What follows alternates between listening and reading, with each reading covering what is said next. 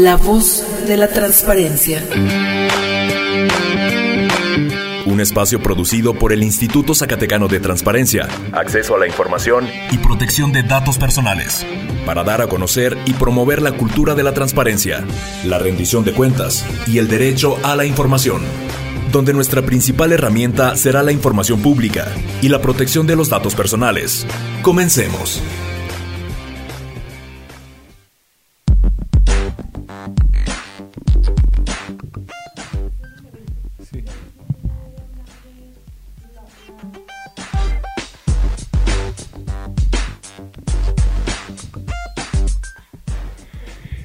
Iniciamos eh, La Voz de la Transparencia, una emisión más este lunes 12 de septiembre, una emisión eh, con muchas personalidades con mucha información, Carla. Así es, muy buenas tardes, buenas tardes a quienes nos escuchan el día de hoy en esta emisión de La Voz de la Transparencia. Como siempre, recordarle que puede estar en contacto con el Instituto Zacatecano de Acceso a la Información y protección de datos personales a través de cada una de nuestras redes sociales. Nos encuentra en Twitter, arroba isai-sac, en facebook.com, diagonal isaisac, en Instagram como Isai Zacatecas y no se olvide de visitarnos en TikTok y asimismo en Spotify, en donde va a encontrar estos episodios cada semana. Así es, y bien, vamos a, primero presentar eh, eh, de manera presencial, nos acompaña la comisionada Nubia Barrios Escamilla, quien eh, nos va a platicar un poco de, de, un tema que se viene el próximo lunes y también para platicarnos de quién nos acompaña en la emisión de hoy. comisionada, muy buenas tardes. Muy buenas tardes, gracias Javier, Carlita por invitarme el día de hoy y saludos a todos los que nos escuchan. Y bien, eh, me parece que tenemos ya en la, en la línea a la comisionada, no, aún no, bueno, ahorita nos vamos a comunicar, déjale platico, tenemos un enlace con la comisionada Liliana Campuzano, y es eh, comisionada de la Comisión Estatal para el Acceso a la Información Pública de Sinaloa. Y eh, pues ya que tenemos a la comisionada Nubia, eh, también tocar el tema, se va a presentar el próximo 19 de septiembre lo que es una herramienta llamada Integrados, que ya se está implementando en el ISAI, pero pues bueno, vamos a hacer la presentación formal. Así es, Javier. Fíjate que en, a principios de año hubo en un evento en la ciudad de Querétaro la presentación de una herramienta eh, llamada Integrados.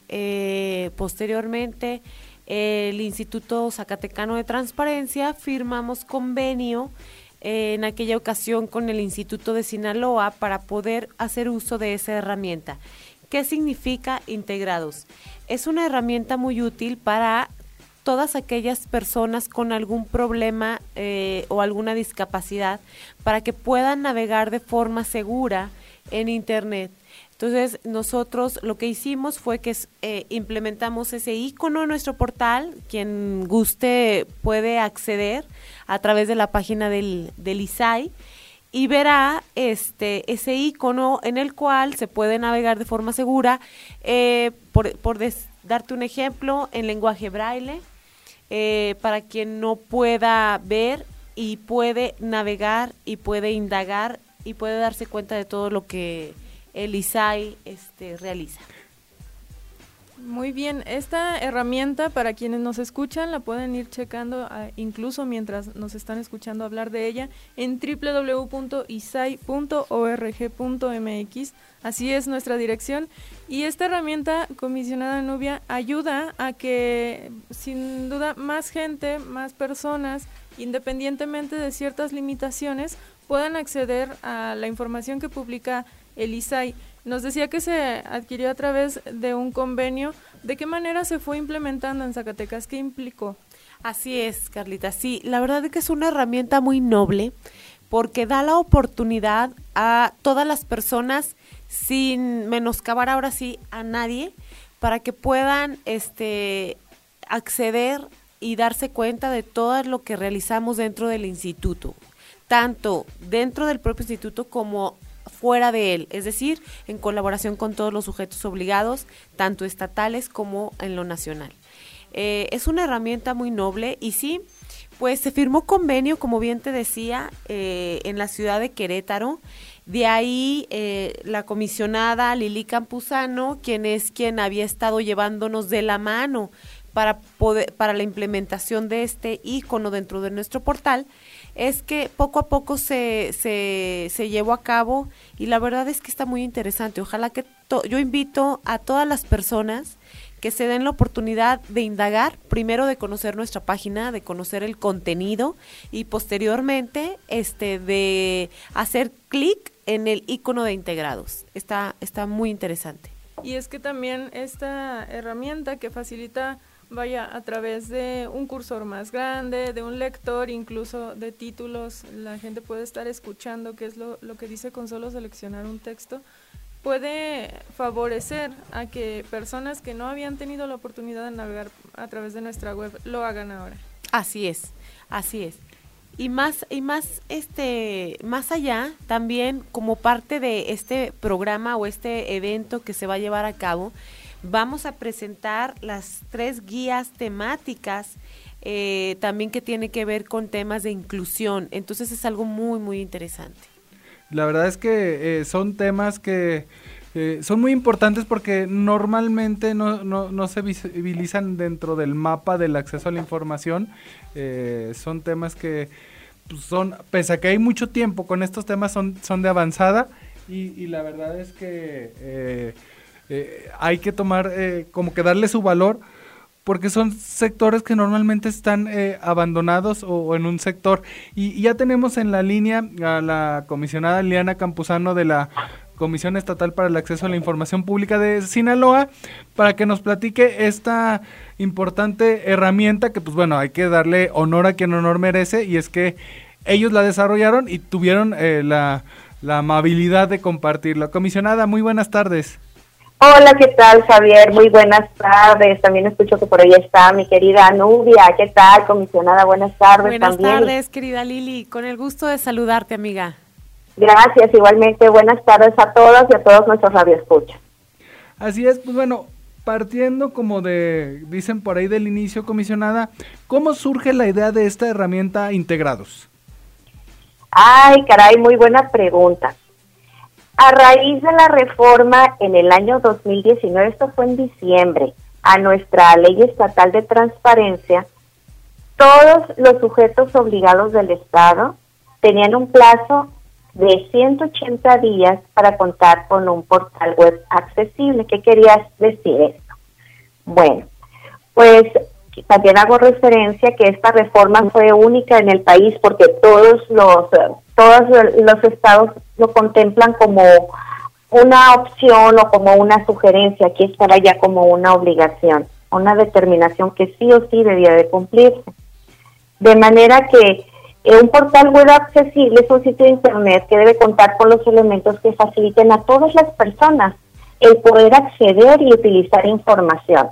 En este caso, como instituciones públicas, el acceder a los servicios, eh, qué información brindan, entre otras. Y se debían realizar adaptaciones para contar con ello. El plazo fatal, eh, contando esos seis meses, venció en junio de 2020.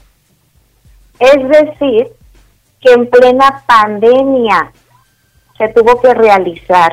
Entonces, el primer reto fue tener a tiempo la herramienta, es el factor tiempo, todos los sujetos obligados la pudieran tener. En segundo lugar, las limitaciones de movilidad y restricciones sanitarias ocasionadas por la pandemia. En tercero, el costo. Estamos hablando que herramientas similares podrían llegar a costar hasta 15 millones de pesos. Es decir, que imposibilitaba su adquisición para la mayoría de los sujetos obligados porque bien sabemos que aparte de que todo se maneja por cuestiones presupuestales ya programadas, también iba a impactar seriamente en las asignaciones de recursos.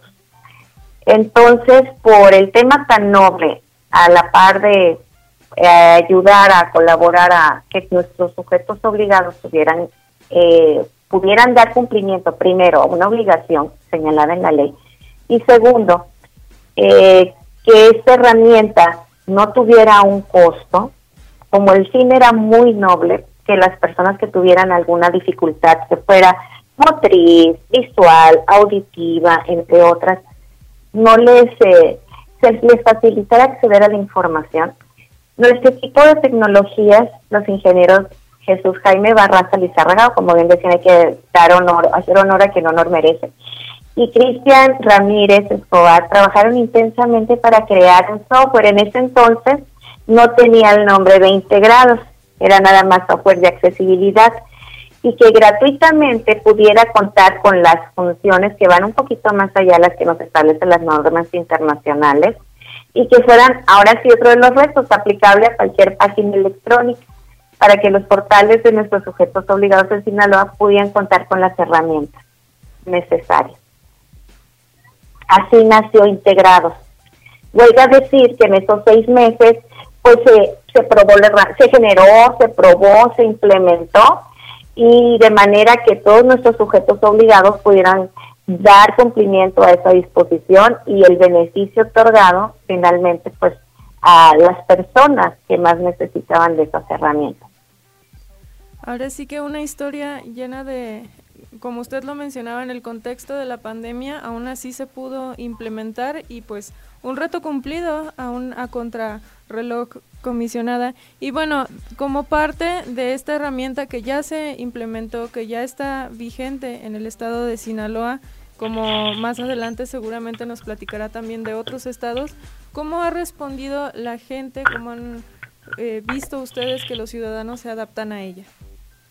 Ay, pues la verdad es un gusto poder este decir que la gente nos ha ayudado mucho y ha sido muy bien recibida, porque el objetivo de integrados es la inclusión, eliminar flechas físicas o de comunicación que obstaculizan el ejercicio de derechos humanos. En este caso, los que nos encargamos de garantizar son el derecho de acceso a la información pública y de protección de datos personales. Aunque sabemos que eh, el acceder fácilmente a los servicios que tienen todas las instituciones públicas, primeramente pues en el Estado, eh, que fue donde arrancamos en Sinaloa, eh, fue bien recibida.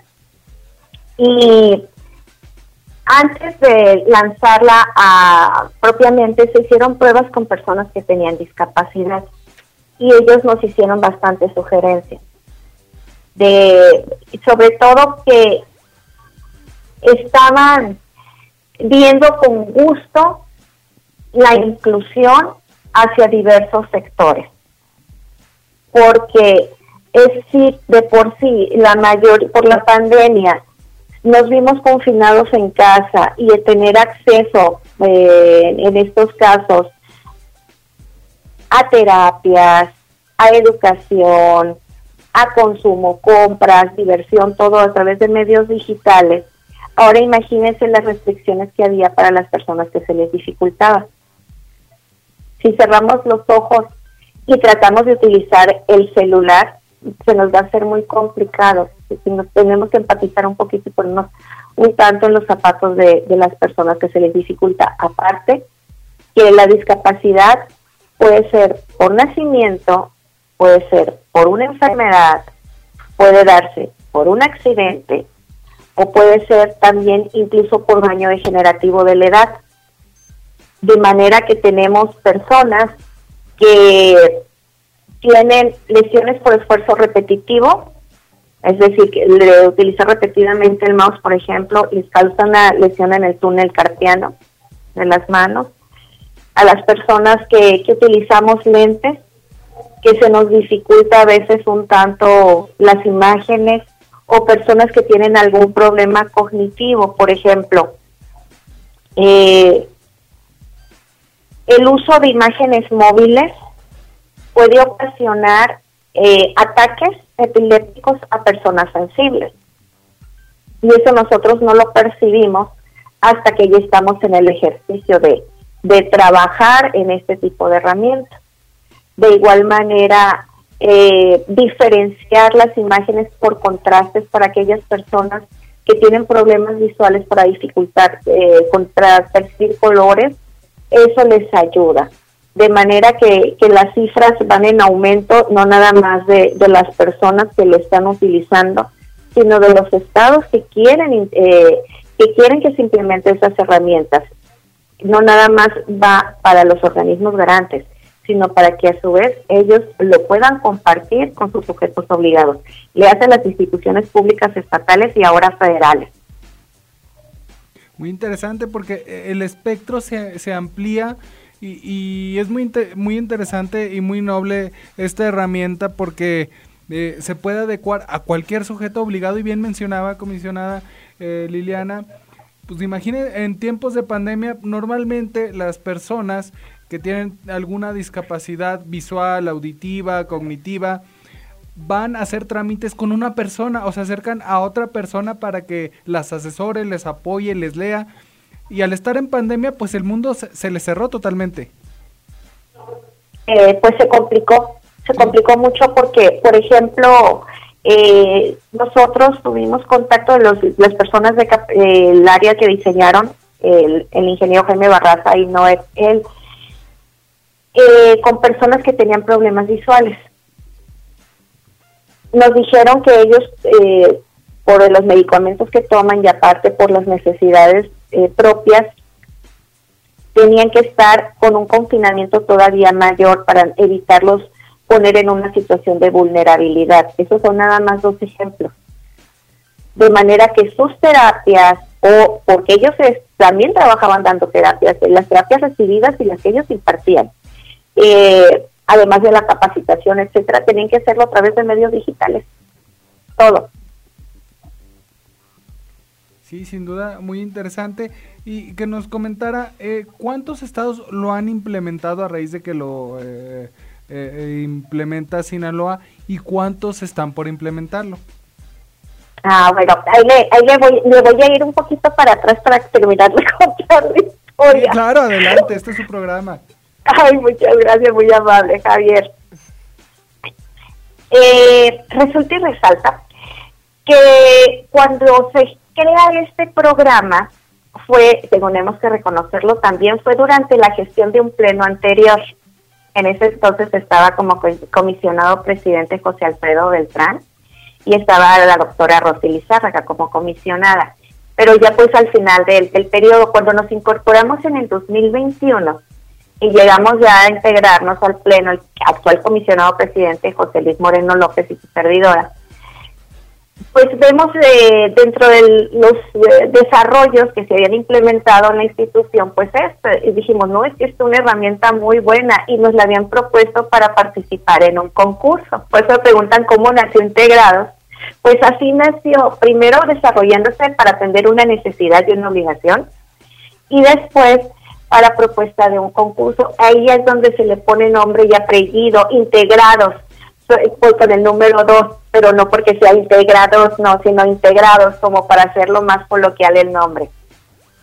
Es ahí donde se integran también al equipo otros dos compañeros, la licenciada Cindy y Fermín, para cuestiones de diseño, de estadísticas, etcétera, y participar en un concurso a nivel nacional, que hay que reconocer que llegó a la etapa final y viendo que era un trabajo que iba a ayudar a muchas personas, que merecía crecer exponencialmente para llegar a la mayor cantidad posible de personas que lo necesitaran, es que el Pleno, el actual Pleno de SEAI, acordó compartirla, donarla a los sujetos, perdón, no nada más a los sujetos obligados, a los organismos garantes de todo el país, los integramos el Sistema Nacional de Transparencia, que somos uno por cada estado y formamos parte del Sistema Nacional, que es una red para crear políticas públicas de cómo va funcionando en materia de transparencia, protección de datos personales, entre otros.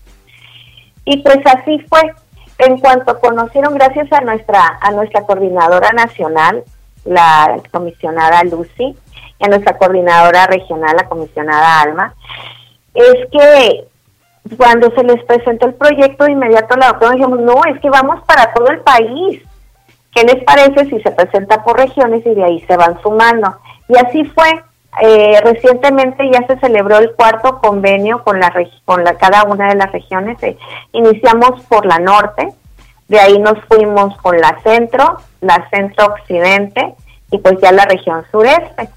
Está ya implementado en los estados de Baja California, Baja California Sur, Campeche, Chiapas, Chihuahua, con el INAI, la Ciudad de México, Durango, Guanajuato, Hidalgo, Jalisco, Oaxaca, Puebla, Quintana Roo, Tabasco, Tlaxcala, Veracruz, Yucatán y mi muy querido Zacatecas. Aplausos ahí, ¿verdad? Aplausos grandotes. Y pues de INAI eh, hay que mencionar también que se implementó en la Plataforma Nacional de Transparencia, es decir, que a partir de ahí, si ya estaba creciendo con los convenios celebrados, con el de la plataforma, wow, creció exponencialmente y todos los días va, va alimentándose más. La verdad, ese número. Que satisfacción debe ser para su equipo, para toda la CIAIP Sinaloa, ver la proyección que está alcanzando esta herramienta.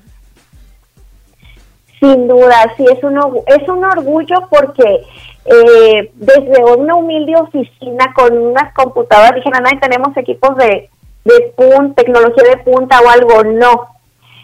Pero es una muestra de lo que hace con mucha dedicación y mucho empeño que de forma proactiva nuestro, nuestros integrantes de tecnologías de la información lo, desarrollaron. Nos sentimos muy felices y sobre todo muy contentos porque el fin se está cumpliendo, llegar a las personas que lo necesitan, porque pues todos, eh, como ahora sí que voy a hacer referencias de, del teletón, sin que suene a comercial, todas las personas tenemos un pase a una discapacidad. Sin duda, muy interesante. Y bien, eh, este tema eh, lo traemos a colación porque también el próximo 19 de septiembre ya platicábamos que se presenta ah, eh, eh, oficialmente esta herramienta en Zacatecas. El ISAI ya la implementa, pero la idea es que, como decía la comisionada Eliana, el espectro se abra a todos los sujetos obligados de, de Zacatecas y que todos lo puedan implementar porque es muy noble. Pero también en este evento se va a presentar las guías para el ejercicio del derecho de acceso a la información pública y protección de datos personales de grupos en situación de vulnerabilidad. Y aquí quiero hacer una pequeña pausa para que la comisionada Nubia también nos platique pues un poco de, de, estas guías eh, y, y, de este evento también en el que obviamente tendremos a la comisionada Liliana. Así es. Así es.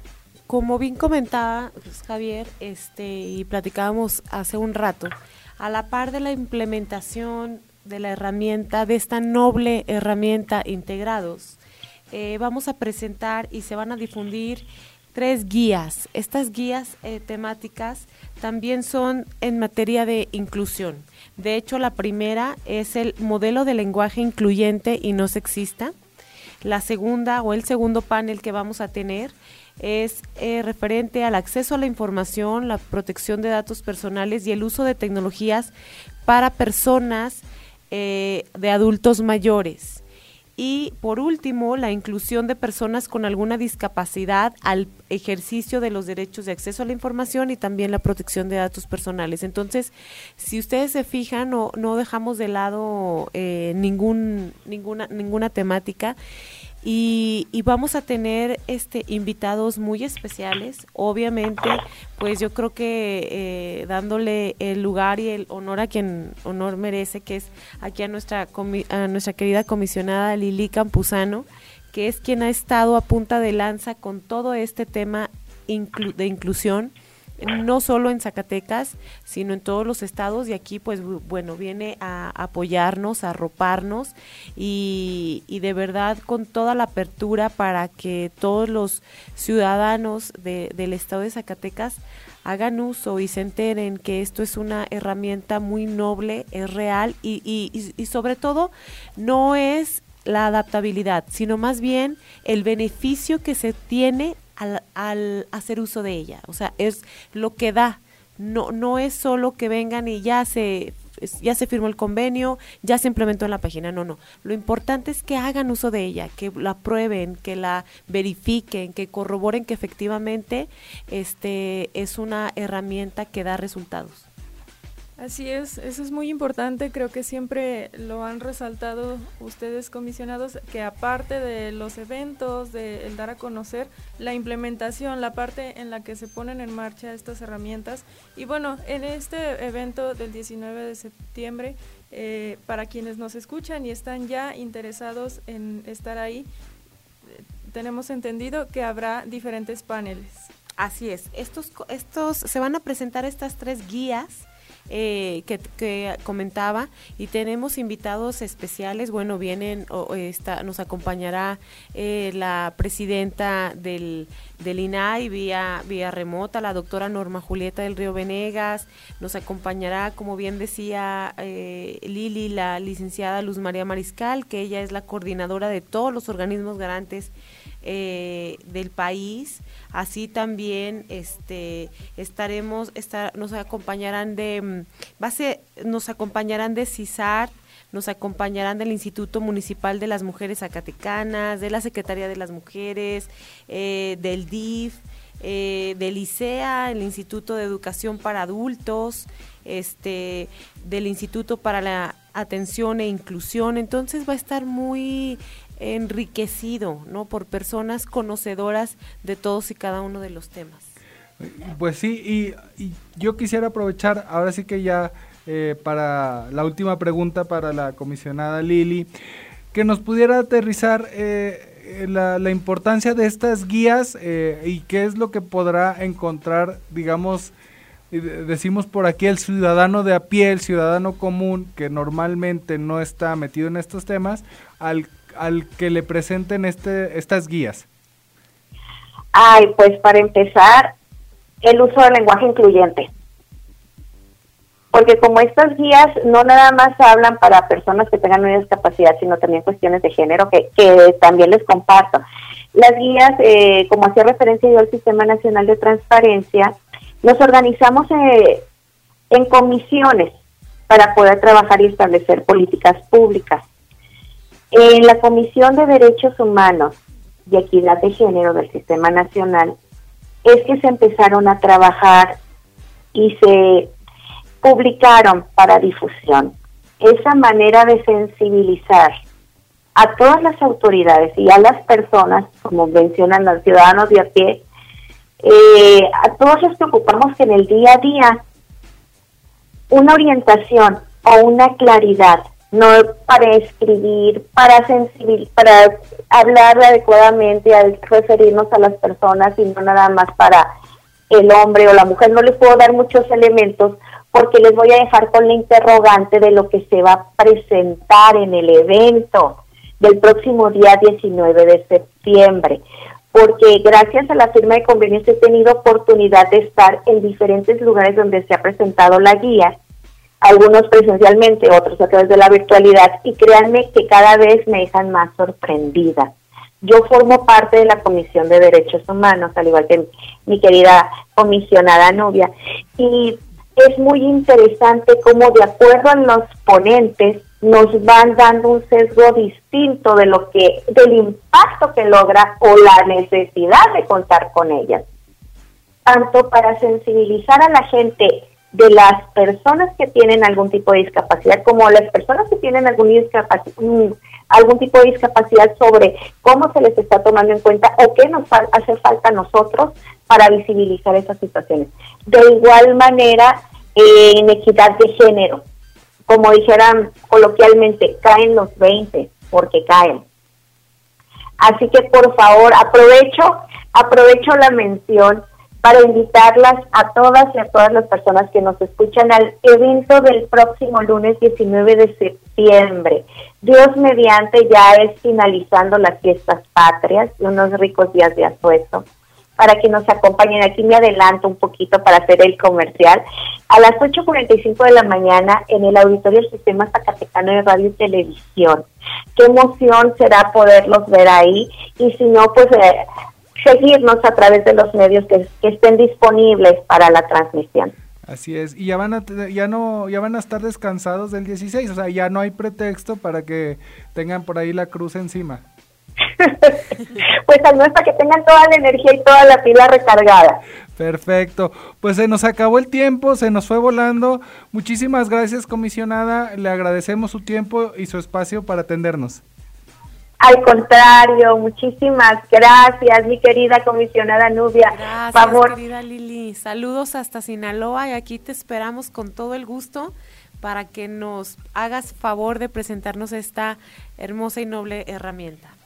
Ay, muchas gracias. Igualmente saludos a la comisionada presidente Fabiola, Fabiola Torres, al comisionado Samuel Montoya. Gracias, Javier. Y por ahí alguna otra compañera que escucho la transmisión y que no identifique, perdón, también saludos grandotes hasta Zacatecas. Un gusto tenerla con nosotros. Y bueno, la verdad es que nos quedamos con mucha expectativa sobre esta presentación el próximo lunes 19 de septiembre. Nosotros por ahora nos despedimos de este espacio, pero le invitamos a que nos siga a través de nuestras redes sociales y lo esperamos la próxima semana eh, a las 5 de la tarde en La Voz de la Transparencia.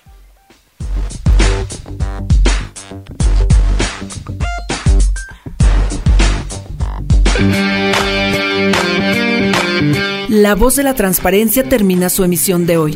Recuerda hacer valer tu derecho a la información. Nosotros te asesoramos. Sigue nuestras actividades en Facebook, Twitter y por supuesto la próxima semana en otra emisión de La Voz de la Transparencia. Esta fue una producción del Instituto Zacatecano de Transparencia, Acceso a la Información y Protección de Datos Personales.